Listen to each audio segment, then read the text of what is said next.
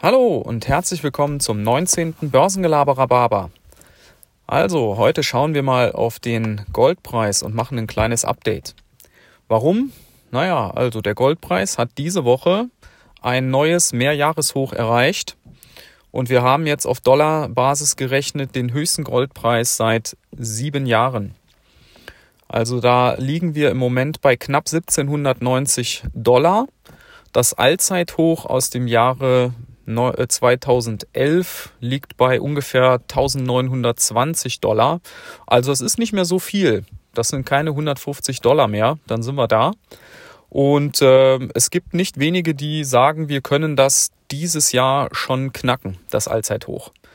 Also diese Expertenschätzungen, die gehen ja bei Gold immer sehr weit auseinander. Da gibt's Leute, die lieben Gold, da gibt's welche, die hassen Gold und denken, das ist kein Investment, weil es bringt keine Zinsen, es gibt keine Dividenden, es liegt einfach nur rum. Also ähm, das ist sehr unterschiedlich. Ich persönlich halte mich da so ein bisschen an den Busler. Den halte ich für sehr kompetent und vor allem realistisch in seiner Einschätzung für den Goldpreis.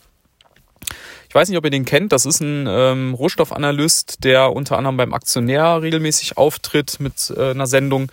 Ich hau euch mal in die Show Notes ähm, eines von den letzten Videos rein. Ich finde den ganz witzig, den Typen. Auch sehr sympathisch und äh, eben sehr realistisch. Und wie gesagt, der geht davon aus, dieses Jahr können wir das Allzeithoch noch knacken im Herbst.